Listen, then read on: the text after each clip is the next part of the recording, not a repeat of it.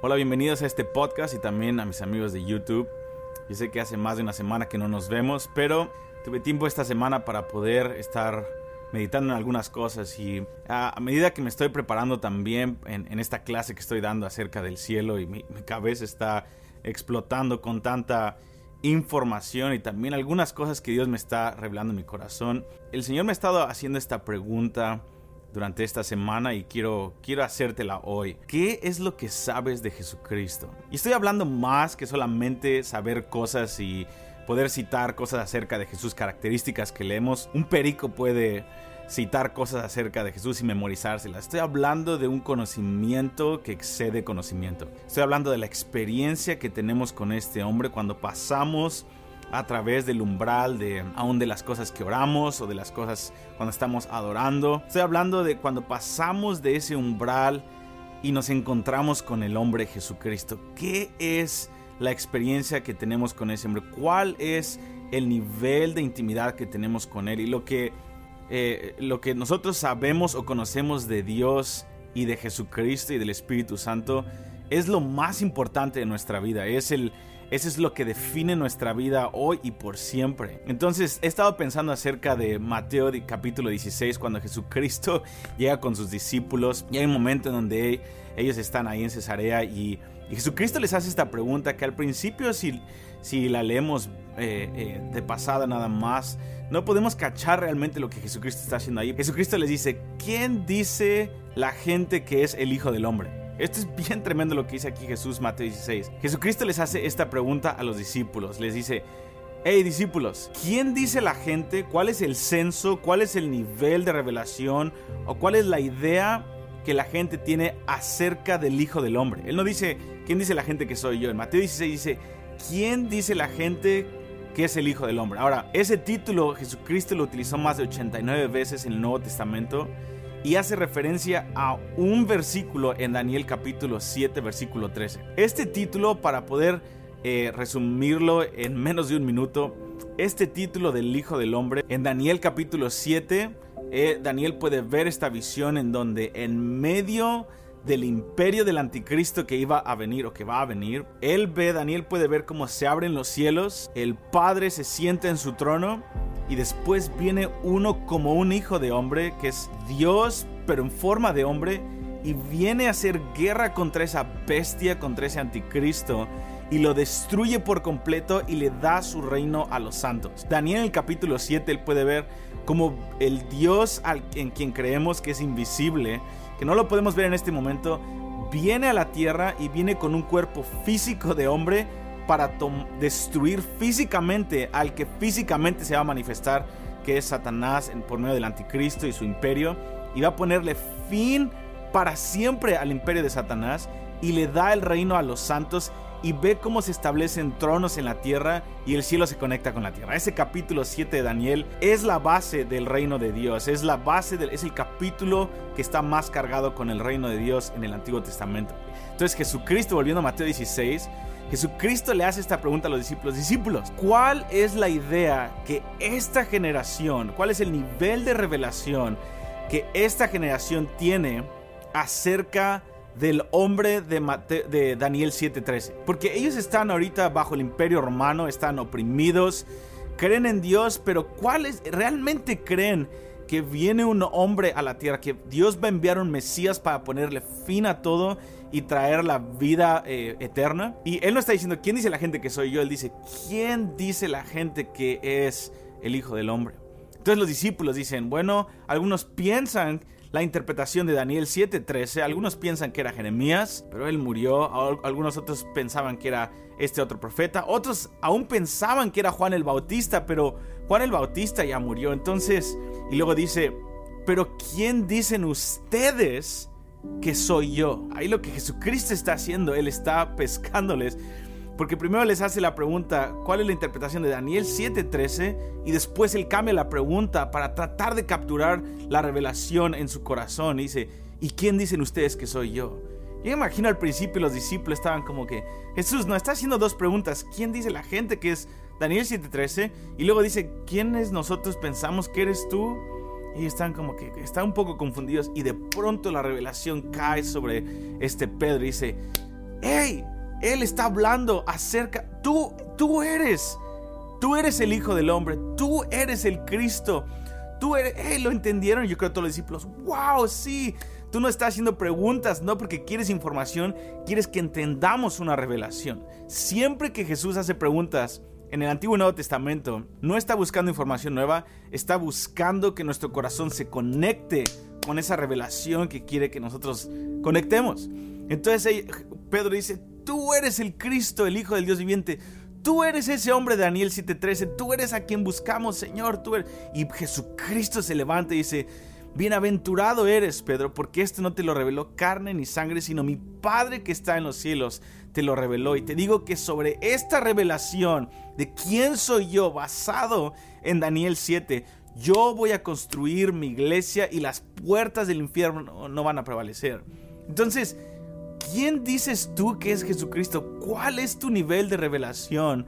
acerca de Jesucristo. Una vez más, no estoy hablando de conocimiento, de quién sabe más que otro. Estoy hablando cuál es la revelación que el Espíritu te ha dado al pasar tiempo con Dios. Está tu vida enriquecida con la revelación de este hombre. Está basada tus finanzas, tu futuro, tu paz, tu bienestar, tu confianza están basadas en esa roca llamada Jesucristo, revelada por el Espíritu Santo o están solamente basadas en los altos y bajos de nuestra vida y de lo que sentimos en nuestras emociones. Lo que sabemos de Jesucristo es lo más importante de nuestra vida. Y estaba pensando en esto porque he estado viendo algunas personas en el cuerpo de Cristo que están dejando al Señor o que están empezando a dudar la existencia de Dios. Y yo digo, Dios, mi primera reacción es, Señor, tengo que empezar a orar por estas personas porque no es el fin de la historia.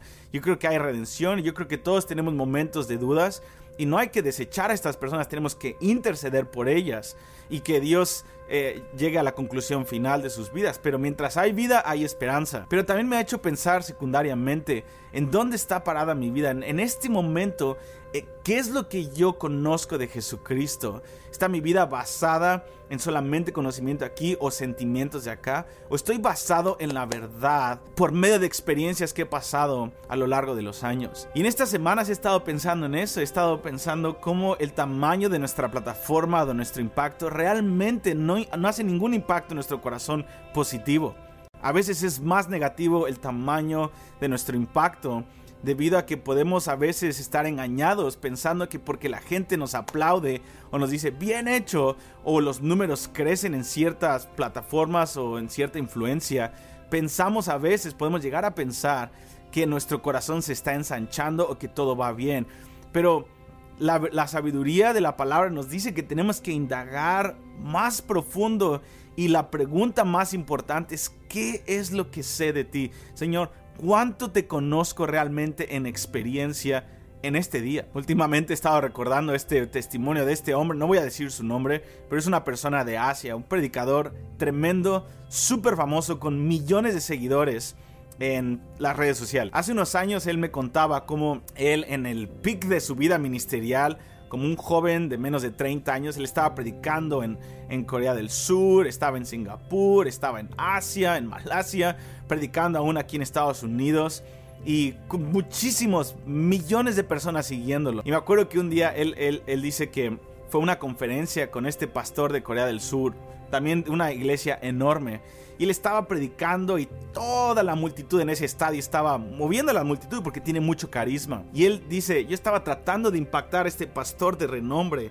mucho más anciano que yo. Toda la gente cuando terminó la conferencia estábamos ahí en el green room, estamos detrás de de bambalinas comiendo. Entonces me decían, increíble mensaje, X persona, increíble impacto, tremendo. Estás bien ungido, cómo Dios te usa. Dice, yo estaba acostumbrado a escuchar eso. Entonces de pronto, este pastor a quien yo quería impactar, muy serio, con una congregación enorme en Corea del Sur, dice, me llama aparte y me dice, hey, X persona, ¿viste lo que hoy moviste en el estadio? Toda la gente respondió, pero me queda claro una cosa. Y él dice, ¿qué es lo que te queda claro? Y dice, yo estaba pensando que él me iba a decir, increíble, toma mi manto o lo que sea, ¿no? Y esta persona, este pastor de renombre anciano, le dice, me queda evidente que aunque moviste a todas las multitudes, es evidente en mi espíritu que no tienes nada que decir de Jesús. Y él dice, caí en shock porque lo que me estaba diciendo. Y de pronto empecé a llorar por un impacto porque sabía que era el Padre hablándome. Dice, hijo, no sabes nada de Jesús, no tienes nada que dar de Jesús, tienes un carisma tremendo. Dice, pero te propongo algo, deja tu ministerio, ponle pausa seis meses, ven a vivir a mi casa y aprende a orar y a tener comunión con el Señor. Dice, y obviamente al momento dije, claro que sí, ayúdame. Porque dice, yo sabía que tenía mucho tiempo en las plataformas, pero mi vida con el Señor estaba seca y estaba viviendo solamente de los aplausos de las personas y del crecimiento de mi ministerio. Dice, y esos seis meses cambiaron mi vida para siempre. Este pastor me llevó a orar con él todas las mañanas y a tener comunión con el Señor sin tener todo el tráfico de la vida. Y realmente esto es lo más importante. Esta pregunta la tenemos que resolver hoy para los próximos años cuando se acerque el final de la era. Tenemos que contestar la pregunta que las naciones van a hacer en Cantar de los Cantares 5 sin entrar en más detalle. Podemos ver la progresión de la esposa de Cristo de la iglesia. En Cantares 5 es una analogía de la iglesia en los últimos tiempos. Dice que la, la novia sale porque el amado lo está, le está buscando, está tocando a la puerta. Ella sale, pero el amado se esconde por un tiempo. Dice, yo salí a buscar a mi amado, al que ama mi alma, y empecé a preguntar, ¿has visto al que ama mi alma? Oh doncellas de Jerusalén. Dice que empezó a buscar con los guardas y dice que los guardas de la ciudad empezaron a golpearla, le rompieron sus ropas, la golpearon frente a la ciudad. Las personas que debían de guardarla parece ser que entra en una tribulación tremenda. Y esta es una analogía de la iglesia en los últimos tiempos, cuando entre en toda esta persecución que vamos a entrar por, por causa del Evangelio. Dice en Cantar de los Cantares 5 esta imagen tremenda. Ella está golpeada, ella está agobiada. Su esposo no, lo, puede encontrar a su esposo. Parece ser que ella está abandonada por este tiempo de prueba, que es el novio quien la está orquestando. Y ella en medio de sus golpes y todo esto, dice las doncellas de Jerusalén que aparecen durante todo el libro de Cantar de los Cantares. Ellas le hacen esta pregunta, ¿quién es tu amado? Versículo 9, ¿qué es tu amado más que otro amado? O la más hermosa de todas las mujeres. ¿Qué es tu amado más que otro amado que así nos conjuras? Dice que ellas están preguntando, ¿realmente te ama porque no, no te sanó? Mira cómo te están desprotegiendo, mira cómo te están golpeando, mira, no te está librando de esta situación, lo amas y no te ha pagado, mira, ¿dónde está tu vida? Es un desperdicio, estás desperdiciando tu vida y estas dudas van a entrar, este espíritu de duda va a golpear a la iglesia en los últimos tiempos y ya está pasando, pero solamente va a incrementar. ¿Realmente Dios existe? ¿Realmente Dios te ama? ¿Por, qué no hay milagros? ¿Por qué no hay esto? Y es esta pregunta de las naciones, ¿quién es tu amado más que otro amado? ¿Por qué lo sigues tanto? ¿Por qué lo está? ¿Vale la pena darlo todo por Jesucristo? Porque no lo podemos ver evidentemente. Y esa pregunta, la esposa responde de una manera increíble. Dice, mi amado, versículo 10, es blanco y rubio, señalado entre diez miles.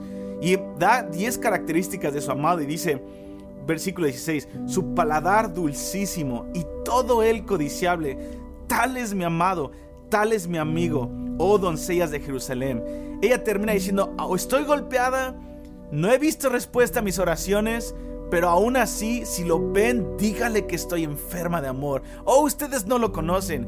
Mi amado es bello, mi amado es dulce. Lo amo. Aunque no me contesta, yo sé que Él está ahí.